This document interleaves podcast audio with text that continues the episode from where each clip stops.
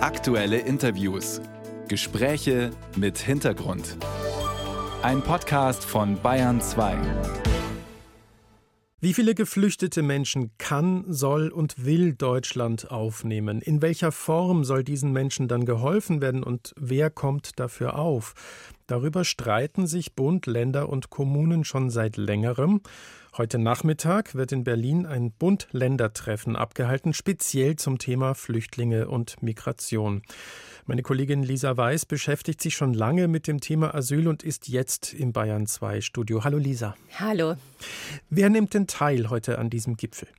Also, das ist zum einen der Bund, also Vertreter der Bundesregierung, und auf der anderen Seite sind das die Ministerpräsidenten. Eigentlich ist in dem Fall eher spannend, wer nicht teilnimmt, und das sind die Vertreterinnen und Vertreter von Städten, von Gemeinden und Landkreisen, also die, die eigentlich die Menschen wirklich vor Ort unterbringen und versorgen sollen. Und die ja inzwischen auch tatsächlich sagen, stopp, es geht nicht mehr.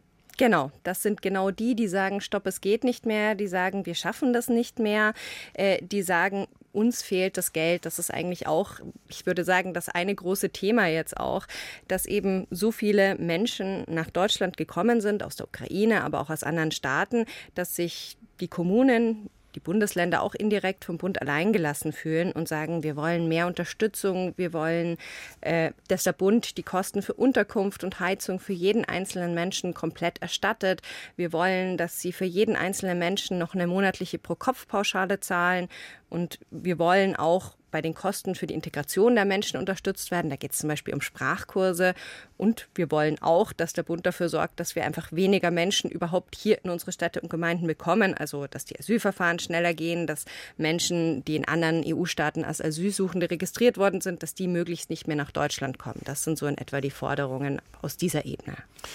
Und also gibt es denn nur Forderungen oder gibt es auch Lösungsvorschläge? Beziehungsweise fordern kann ich ja viel als Kommunen. Äh, vielleicht wollen ja Bund und Länder auch irgendwas haben von den Kommunen?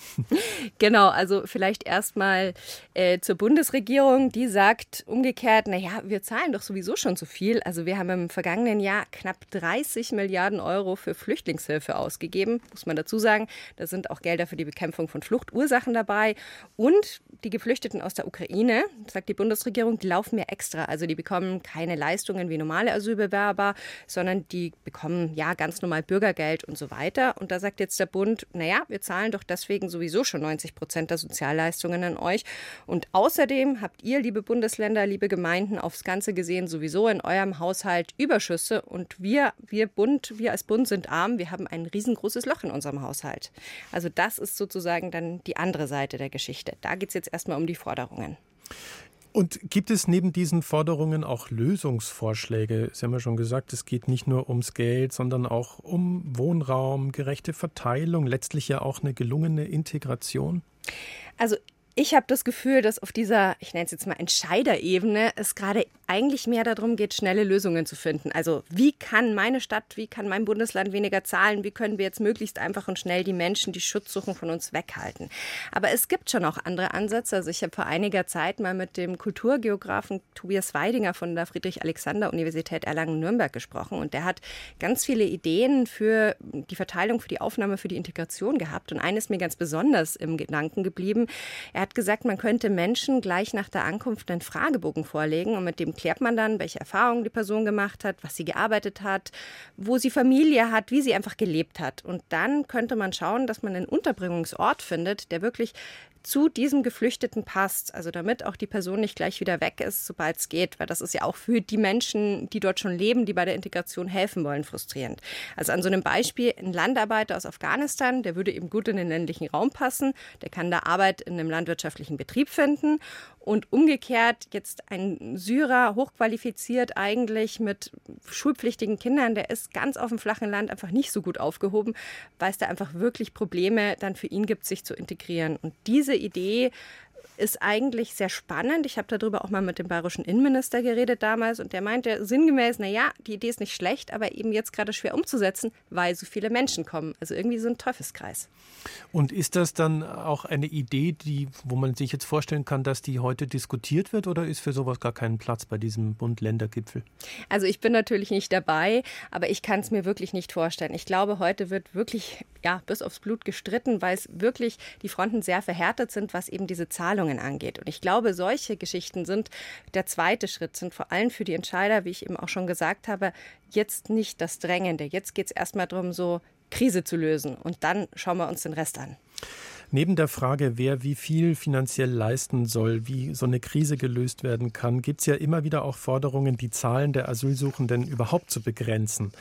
Bundesinnenministerin Nancy Faeser hat vorgeschlagen, Menschen an EU-Außengrenzen zu registrieren und Asylverfahren von Menschen aus sicheren Herkunftsländern künftig schon dort durchzuführen um Rückführungen zu beschleunigen. Dieser Vorschlag ist nicht neu, aber dass er von einer SPD-Politikerin kommt, ist ja dann doch erstaunlich. Und Nancy Faeser spricht sogar von einem historischen Momentum.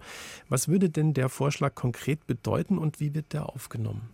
Also erstmal zu Ihrem Vorschlag nochmal, das wurde nämlich immer wieder falsch verstanden. Das hörte man immer wieder, er gehe es darum, alle Menschen sollen an den, Asylaußengren äh, an den EU-Außengrenzen ihr Asylverfahren durchführen.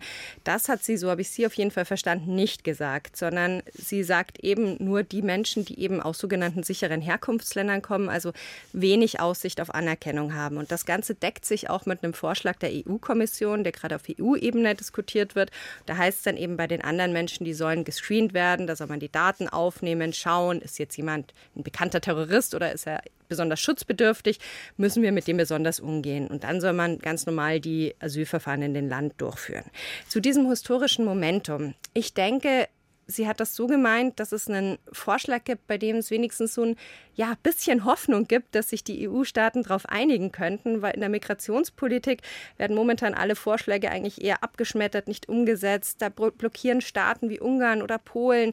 Es gibt so viele unterschiedliche Interessen in der EU, je nachdem, ob das Länder an der Außengrenze sind, die da ankommen, äh, wo viele Flüchtlinge ankommen, ob es Länder sind wie Deutschland, wo viele Flüchtlinge gerne bleiben möchten. Und oder nur eins von beiden. Und da ist eben genau der Punkt, dass sie sagt, dass darauf könnten sich die Menschen jetzt einigen in der EU. Und ich glaube, auf deutscher Ebene könnte man noch dazu sagen, es ist schon auch ein historisches Momentum, dass eben die SPD jetzt zustimmt, dass ein Teil der Asylverfahren an der Außengrenze durchgeführt wird. Aber ich weiß nicht, ob sie das jetzt wirklich so gemeint hat. Und gibt es denn schon Reaktionen von anderen auf diesen Vorschlag? Also die Länder, die Kommunen haben schon gesagt, sie hätten schon auch gerne Asylverfahren an Außengrenzen, weniger Menschen, die zu ihnen kommen. Flüchtlingshilfsorganisationen, Menschenrechtsorganisationen sagen, das bringt alles nicht, Abschreckung hilft nichts. Wie soll man da sicherstellen, dass Kinder wirklich gut geschützt werden? Sie haben gesagt, da kommen es wieder zu Bildern wie in den Flüchtlingslagern auf den griechischen Inseln, nur dann an allen Außengrenzen und vor allem auch, wie kann ich sicherstellen, dass die Leute auch ein faires Asylverfahren bekommen, dass das Screening auch vernünftig abläuft. Was ich persönlich ganz ehrlich sagen muss, ganz egal, wie man den Vorschlag jetzt bewertet inhaltlich, ich kann mir einfach nicht vorstellen, dass sich die Länder darauf einlassen, diese Lager an der Außengrenze einzurichten. Weil wenn ich das auf dem Gebiet von einem Staat außerhalb der EU mache, was hat der für ein Adresse? Gar keins erstmal. Da muss man dann irgendwie, ja, ich sag fast schon bestechen, dieses Land. Und wenn ich das in Ankunftsländern wie Italien oder Griechenland oder Spanien mache, die haben doch schon die Erfahrung gemacht, dass diese Umverteilung in andere Länder überhaupt nicht klappt. Und ich glaube deswegen, dass die Hoffnung groß ist, dass da was passiert. Aber vielleicht bin ich da auch ein bisschen zu abgeklärt aus den vergangenen Jahren. Ich habe, ich kann mir nicht vorstellen, dass das wirklich was wird mit diesem Vorschlag. Ab 14 Uhr findet heute das Bund-Länder-Treffen in Berlin statt. Live-Informationen waren das von meiner Kollegin Lisa Weiß. Vielen Dank. Sehr gerne.